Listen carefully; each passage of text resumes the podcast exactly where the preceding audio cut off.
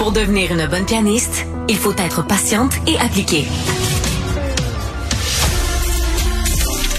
Marie Montpetit, de la musique aux oreilles.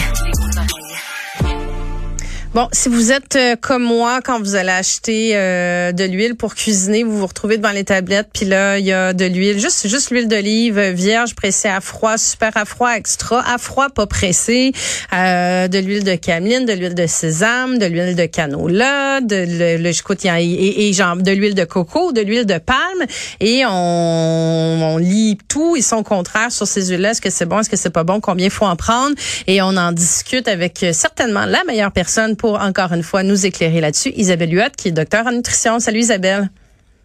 Marie.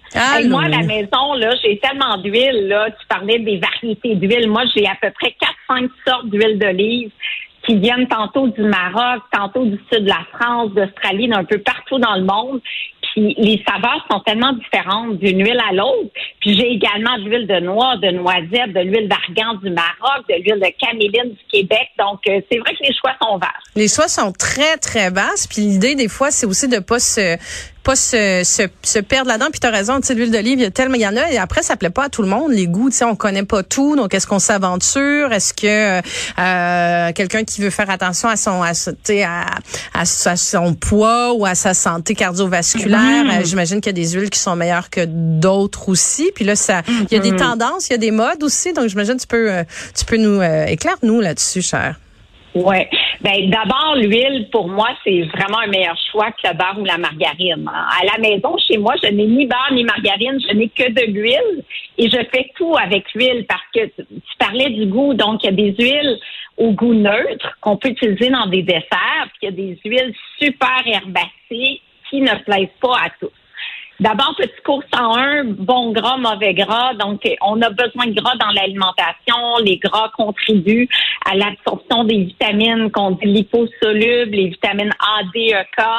Euh, on a fait fausse route dans les années 70 en disant il faut couper le gras, il faut couper le gras, le gras est nocif pour la santé du cœur. Et finalement, on s'est rendu compte qu'en coupant le gras dans les produits industriels, on a, a amené une vague de produits allégés en gras qui étaient plus sucrés, plus riches en sel, avec toutes sortes d'additifs. Donc, finalement, c'était pas si bien que ça, couper le gras, parce que le régime méditerranéen, en soi, est un régime qui est modéré en gras et qui n'est pas faible en gras. Donc, on doit consommer à peu près entre 20 et 35% de nos calories sous forme de gras, euh, parce que le gras des fonctions essentielles dans l'organisme. Les mauvais gras, donc, des gras qui font élever le taux de cholestérol sanguin, les gras trans, euh, et les gras saturés. Donc, des gras qui vont élever le LDL cholestérol, dont il faut contrôler la consommation et les bons gras. Donc, les gras insaturés qui se divisent en deux catégories. Les gras polyinsaturés, les oméga 6, les oméga 3. On a parlé des oméga 3 dans le poisson. Les oméga 6 aussi contribuent à, à, ont contribué à avoir une belle peau bien hydratée et les gras monoinsaturés qu'on trouve dans l'huile d'olive, donc qui sont classés dans les bons gras aussi. Est-ce qu'il y a des huiles, Isabelle, justement, à la, à la lumière de ça, qui sont plus à privilégier que, que d'autres? Mettons, là, quelqu'un qui se dit, bon, je veux peut-être pas avoir justement euh, le comptoir d'Isabelle Huot avec 17 euh, sortes d'huiles différentes. C'est quelqu'un qui dirait, bon, moi, je, je vais faire ça simple, une ou deux. Est-ce qu'il y en a qui sont à privilégier plus que d'autres ou on y va au hasard? Euh, non, pas au hasard. Moi, je dirais l'huile d'olive, c'est une huile de choix.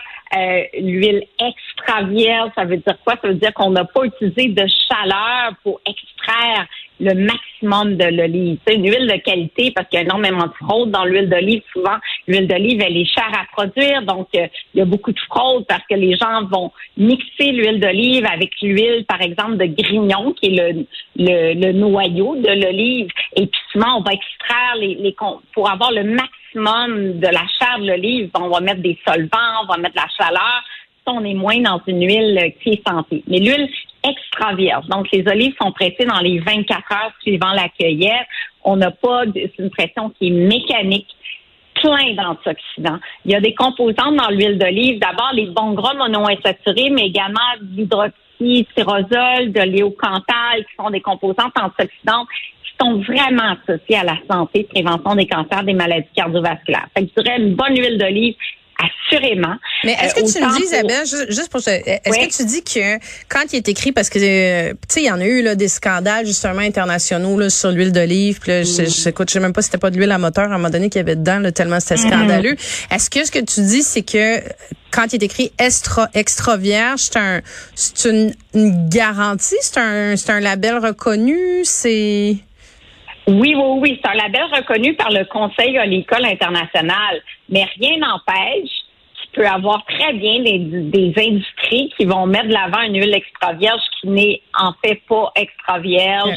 Et, on manque d'inspecteurs au Canada. Hein. L'Agence canadienne d'inspection des aliments ne peuvent pas tout valider. Puis malheureusement, on a énormément de fraude dans l'huile d'olive, dans le miel, dans le sirop d'érable, dans toutes sortes de. Donc, c'est pas garanti, mais en théorie, c'est régi l'appellation. Si on suit la législation, ben extra vierge, c'est gage de qualité. Donc, l'huile d'olive, l'huile de canola qui est moins chère, euh, qui est super intéressante aussi, qui est riche aussi en gras monoinsaturés, qui contient des oméga 3 d'origine végétale, qui est une huile de choix. L'huile de caméline, euh, j'aime bien parce que c'est un produit euh, du Québec qui est riche en gras polyinsaturés, qui apporte des oméga 3, qui a un point de fumée élevé. Donc ça, ça veut dire qu'on peut la faire chauffer également c'est un petit goût herbacé. Il y a de de, Isabelle, c'est quoi de la, de l'huile de caméliane? C'est un... Ah, c'est une belle petite plante de la famille des crucifères. Euh, il y a des belles fleurs jaunes, là, qui, c'est, vraiment une belle, euh, un beau produit du Québec. Il y a les graines qui se vendent également, qu'on peut utiliser pour euh, bonifier son alimentation en oméga 3. La, les graines torréfiées ont vraiment un petit goût de noix. c'est vraiment un goût qui plaît à certains, mais qui plaît pas à tous parce que c'est le côté euh, herbacé, là, euh, la petite amertume qui vient avec. C'est pas nécessairement dans tous les goûts. Il y a plusieurs chefs en gastronomie qui commencent à utiliser euh, le produit de cette petite graine-là. Puis personnellement, moi, j'aime bien. Euh, puis surtout que c'est un produit du Québec. Qu'on dit l'huile d'olive, c'est magnifique, mais parfois, il faut penser à nos producteurs aussi de grains. Et au Québec, on a quand même des bonnes huiles, là, caméline, tournesol, euh, euh, l'huile de lin, l'huile de chanvre qu'on produit aussi dans notre peut-être en achetant, en achetant ces produits-là qui sont locaux, ben là, on vient peut-être contourner le, le, le problème de fraude dont on parlait. Là. Effectivement, parce que la fraude dans l'huile au Québec, j'en ai pas vu. Donc, euh, c'est sûr que les produits importés, euh, on a davantage de, de, fraude. Donc, de se tourner, au moins de ces huiles, c'est correct d'avoir beaucoup d'huile d'olive, mais d'avoir au moins une huile qui est du Québec, pense qu'on a des beaux producteurs, ça vaut la peine euh, de les encourager de découvrir les produits d'ici également. Là. Puis tu l'utilises comment? Je vais prendre un petit peu plus de temps sur cette huile-là, Isabelle, mais tu comment oui. c'est quelque chose? Tu sais, tu l'utilises comment? Tu l'utilises euh, en cuisson? Tu l'utilises euh, en, salade? Comment ça s'utilise cette huile-là? Ouais.